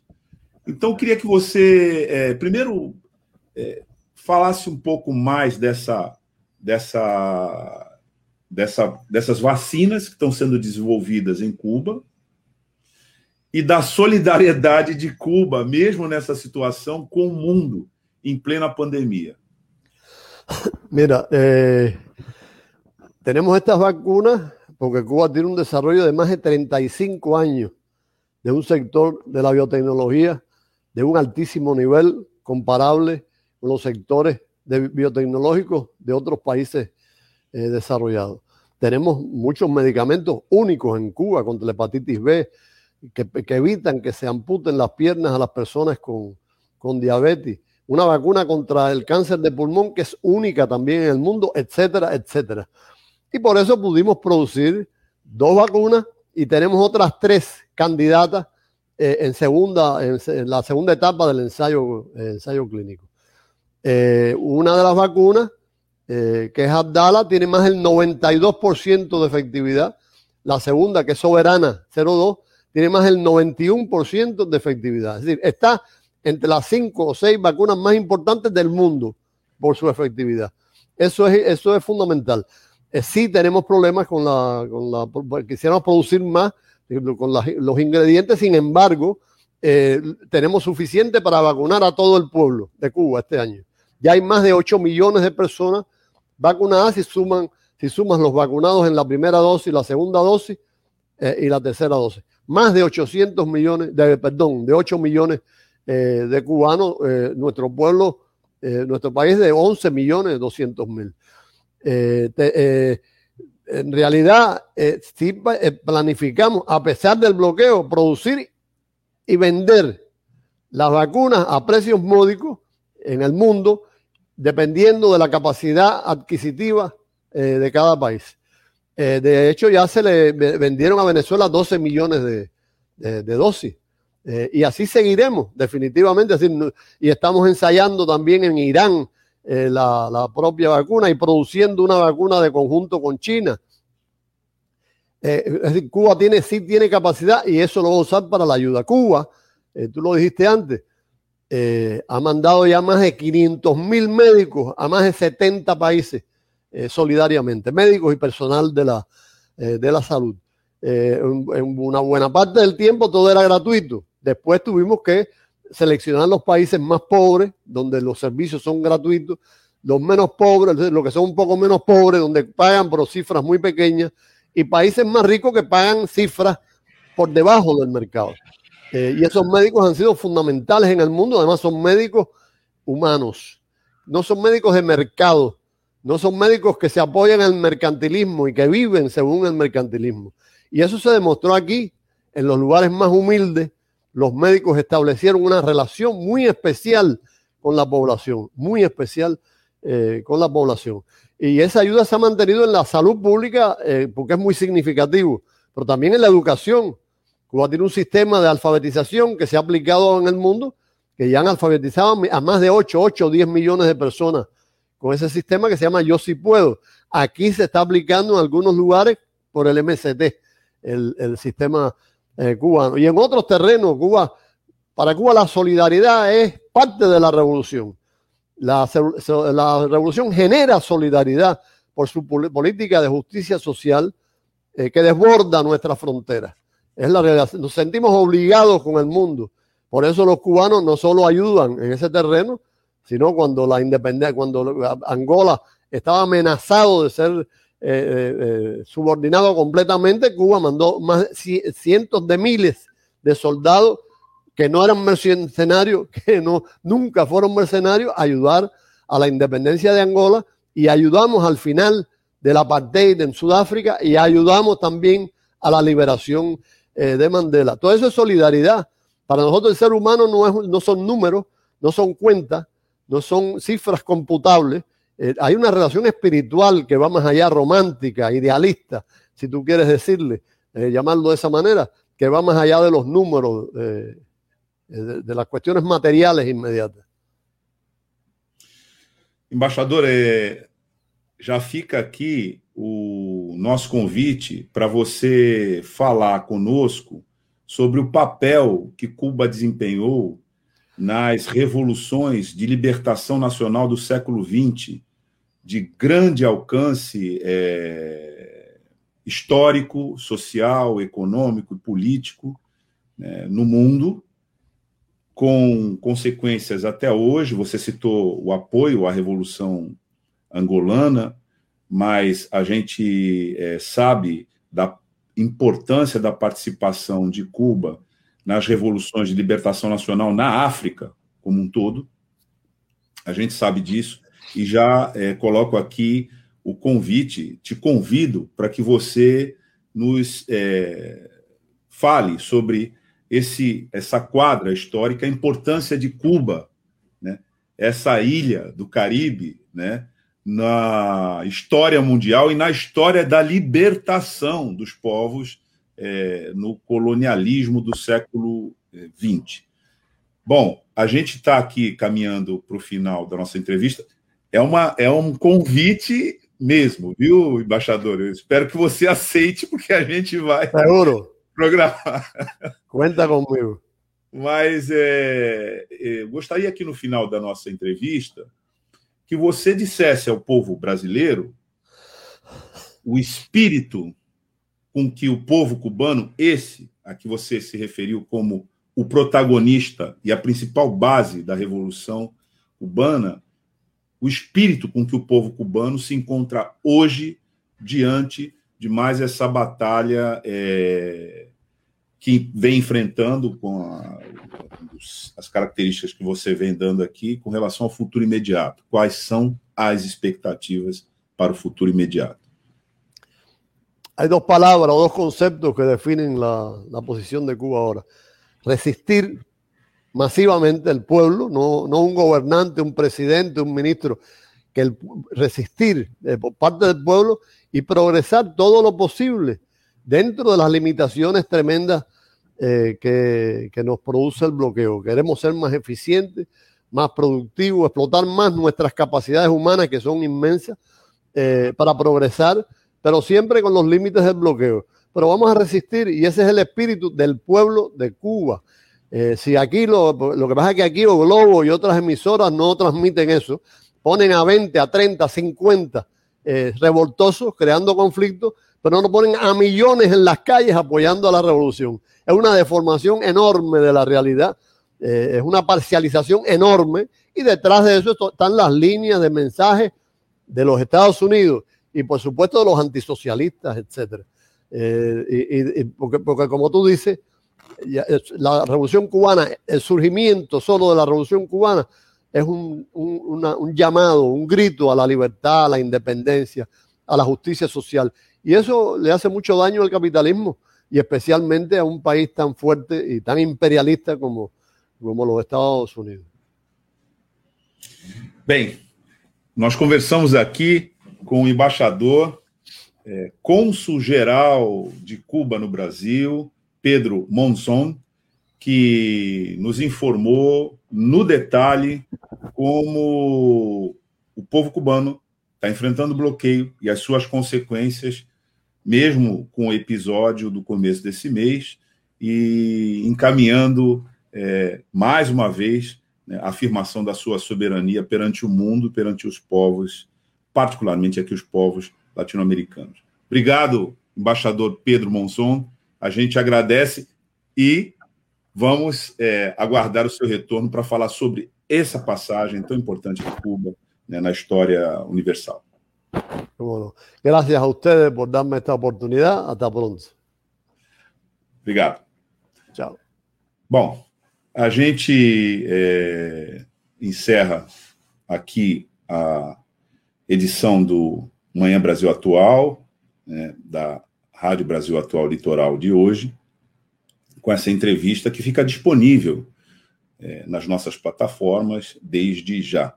Agradecemos a sua é, audiência e amanhã a gente volta com Manhã RBA Litoral às nove da manhã em ponto. Tchau.